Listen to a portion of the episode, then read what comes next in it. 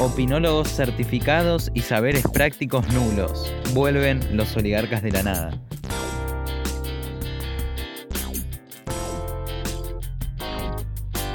Quédate que ya arrancamos.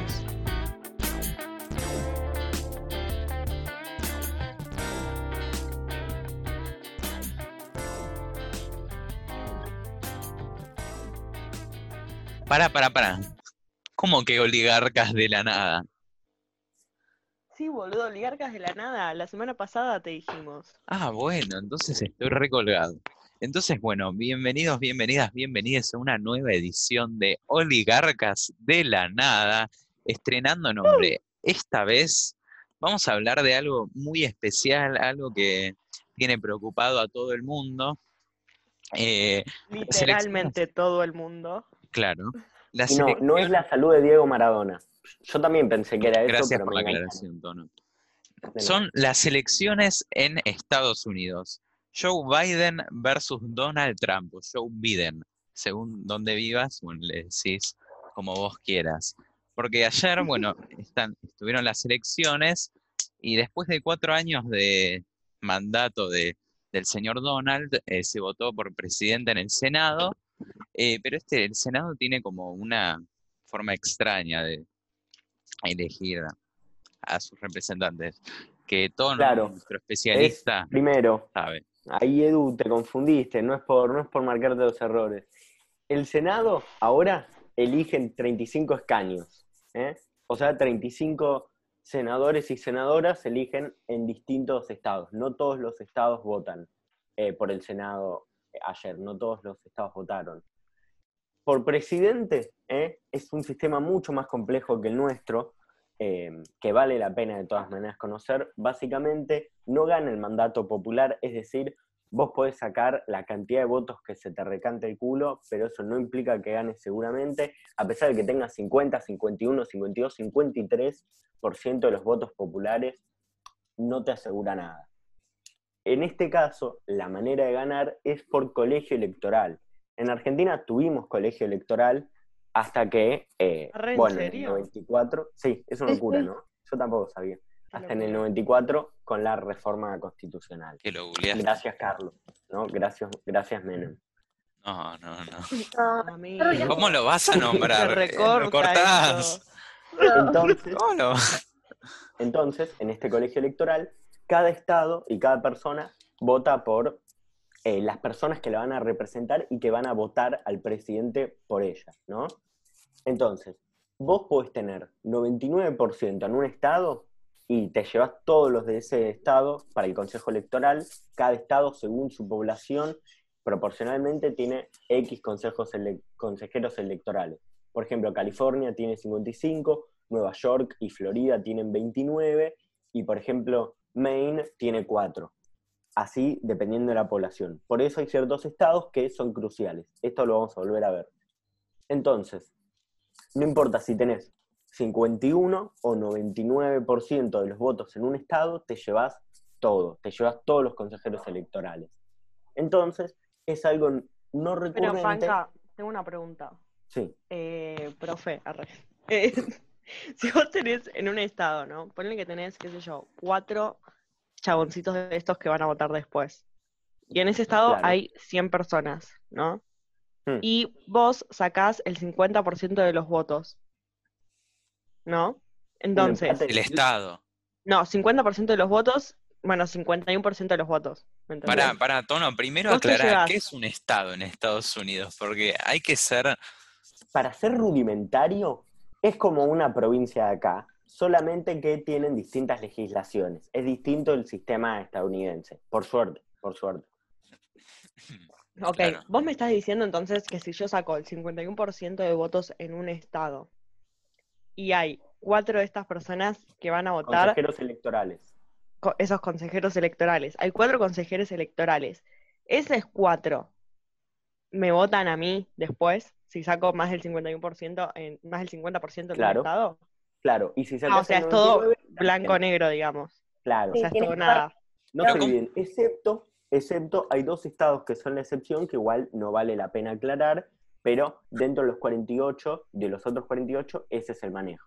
Pará, Tono, entonces, vos Sí. votás a alguien para que ese alguien vote al presidente.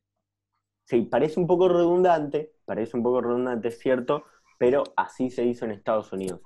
Eh, los padres fundadores lo decidieron, lástima que los padres fundadores no puedan ver lo que está sucediendo ahora. Claro, pero además termina siendo mucho menos representativo porque, o sea, nada, podés ganar, como que a mí me, me choquea mucho esto, tipo, podés ganar eh, por los estados y perder por lo que decía Tono antes, el mandato popular. O sea, podés sacar, qué sé yo, 40% de los votos totales en un país o sacar menos que tu rival, ponele, e igual ganar. Las últimas elecciones en realidad el voto, gan- el voto popular lo ganó Hillary y no Trump, pero lo votaron los electores. Entonces, ¿cómo puedes ser presidente sabiendo que la gente no te avala, sino que te avalan 270 personas? Es muy raro para mí eso. Claro, ¿qué fue lo que, no- lo que pasó en las anteriores elecciones, Analista Tono? ¿Qué fue lo que Algo pasó con muy Hillary? importante, muy importante en las elecciones anteriores, más allá de las distintas campañas, de cómo se manejaron y demás, un estado que cobró vital importancia fue Florida. ¿Por qué Florida?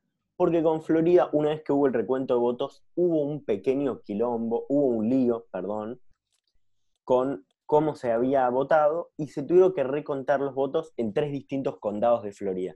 Esos tres condados, tan pequeños como parecen, decidieron el futuro del país. Es decir, en esos tres condados se podía definir quién ganaba Florida y si Florida cambiaba de un lado u otro, también cambiaba la mayoría en el colegio electoral. En este caso, en las elecciones, por ahora lo que estamos viendo es que los estados más importantes al principio de la elección se sabía que iban a ser Arizona, Pensilvania, Carolina del Norte, Georgia, Florida también, Michigan. Esos y un par más son denominados como battlegrounds, campos de batalla. Los yanquis tienen algo con la guerra, claramente, y, la disfrutan. Claro, ¿no? Yo tengo, tengo entendido que es como que ellos no cuestionan este sistema de elección porque están mucho como en el fla de, de que, bueno, no sé, es gracioso, bueno, así son las reglas, no sé. Le, leían una nota que está muy buena, de paso la recomiendo en este podcast, que la escribieron Pont, expresidente del centro, y un chabón que se llama Mitnick, que como que explicó todo el fla de las elecciones yanquis. Y, mm, y nada, decían esto de que como que ellos lo respetan porque les gusta seguir las reglas, algo así. Me explicó. Y como que lo hace más divertido y no sé qué. Como tanto como nosotros eh, actualmente estamos varades, si se quiere, en nuestro propio sistema democrático. Se respeta porque cambiar la forma de elegir presidente no solamente requiere un montón de análisis de datos por parte de cada partido para saber si les es conveniente o no, sino que además es muy complicado para la gente arrancar a concebir un sistema electoral diferente. En este caso, igual, aparentemente estos últimos años y a lo largo de la historia se ha demostrado que este sistema electoral favorece, favorece, favoreció y probablemente favorecerá al Partido Republicano, por lo cual puede entenderse como que es un poco más com- complicado la reforma. Republicanos, Tono, para la gente que está escuchando, ¿cuáles son y cuáles son los demócratas? Republicanos son los rojos, Donald Trump y su, pelo, su peluquín. eh, Los rojos si no son troscos. Claro.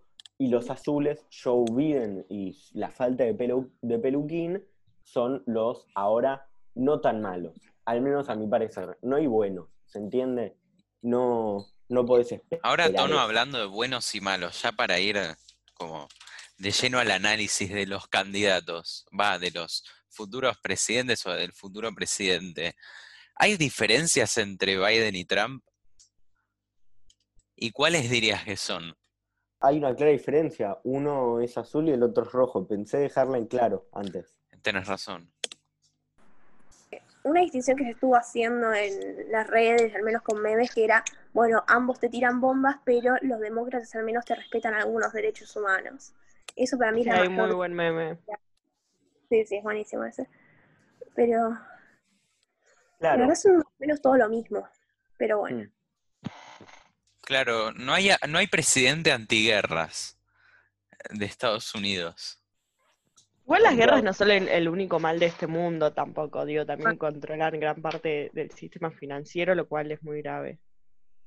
Claro, pero hablando, si estamos hablando del sistema financiero, la economía de Estados Unidos está bien, o sea, Trump la pudo manejar bien. Que él haya tenido un gobierno. Sí, boludo, pero Obama también. Claro, sí, pero que él haya tenido un gobierno en cuanto a lo social de mierda es otra cosa. Claro, los derechos humanos. Mm. Es que para mí lo social, voy a decir algo que quizás suene medio eh, nazi, no sé, pero lo social es muy de lo nacional de Estados Unidos, me, explico como, como, bueno, proteger sus derechos, qué sé yo, que igual banco, obviamente, que defiendan sus derechos, pero además, porque el por qué son tan importantes las elecciones de Estados Unidos es que nos controlan a todos los demás, ¿me entendés? Entonces, qué sé yo, si vos me dijeses que que Trump, qué sé yo, no, no respeta los derechos humanos dentro de Estados Unidos, pero nos hace bien a todo el resto del mundo, sería otra cosa, ¿me entendés? Pero el chabón encima de que nos hace mierda, no respeta los derechos humanos dentro de, su mismo país. Igual Joe Biden también nos hace mierda, me explico, solo que de una manera diferente. Claro, como que en estas elecciones vos tenías que elegir al menos peor, al menos malo. Al mal menor, claro. Claro. Pero mm, algo, o sea, que, me gusta rescatar es que esto decías, de que el resto, o sea, el que sea electo nos va a manejar a todos.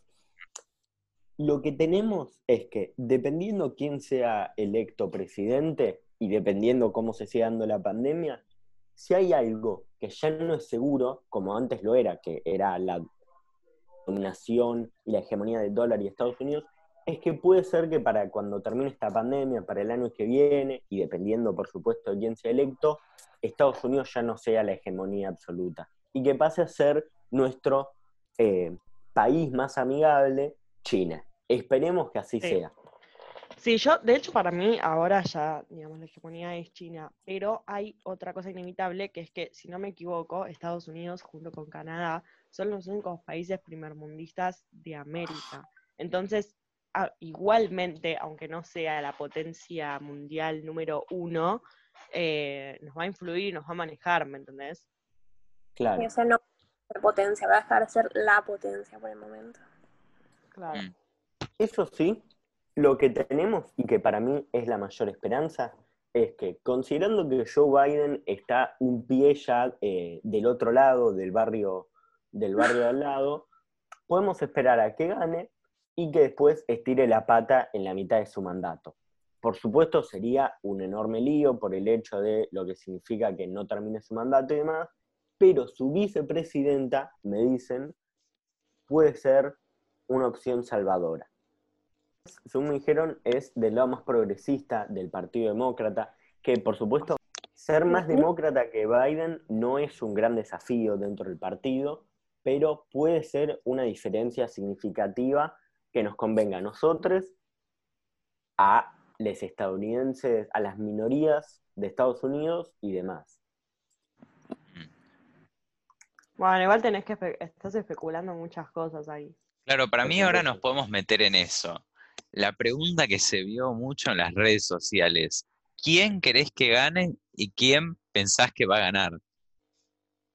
Qué pregunta, ¿no? Mm. Yo creo que la victoria ahora, viendo los números, considerando que quedan seis estados, siete estados en disputa, y por ahora los tres en los que Joe Biden está a la cabeza le darían la victoria, me parece que esto va a ser suficiente. Son Michigan, Wisconsin y Nevada. Esperemos. Y además, obvio, es como ya dije, espero que gane Biden. ¿Y para ustedes debería preocuparnos lo que salió a decir Trump? que dijo que habían ganado las elecciones y que iba a ir a la corte a... Para mí, sí a todo. Quiero, quiero que ganen Biden, creo que va a ganar Biden.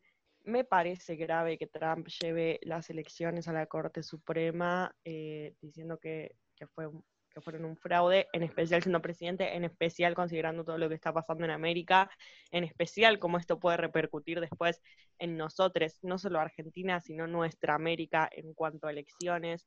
Me parece, la verdad, sí, todo muy grave. Espero, francamente, que no se la dejen pasar. Además hay que tener en cuenta que la corte es de Trump. y recientemente se murió una de las juezas y Trump la reemplazó por una persona hiperconservadora, pero a la vez, ¿le darían la elección a Biden o a Trump? Hay que ver eso. ¿Van a ir en contra de la opinión popular? Lo veremos en el próximo capítulo de Oligarcas de la Nada. Claro, veo muchas preguntas y pocas respuestas. Bueno, Bueno, esperemos que esta semana, a hoy, hoy también, lleguen los resultados, que sean favorables y otra vez que Biden la palme en la mitad de su gestión. ¿La Me escucharon? gusta desear la muerte, pero eh, bueno, espero que... muerto, no cambia nada. Bueno, Esperemos que lo estén escuchando. Claro, esperemos que lo estén escuchando con Biden como presidente o como Biden presidente electo. Bueno, ya para ir cerrando, eh, agradecerles a los oyentes por quedarse a escuchar este nuevo episodio de Oligarcas de la Nada, estrenando nombre, se vienen muchas novedades, eh, cosas copadas, se vienen entrevistas, no queremos spoilear, pero esténse atentos. Nos vemos en la próxima edición. Muchas gracias.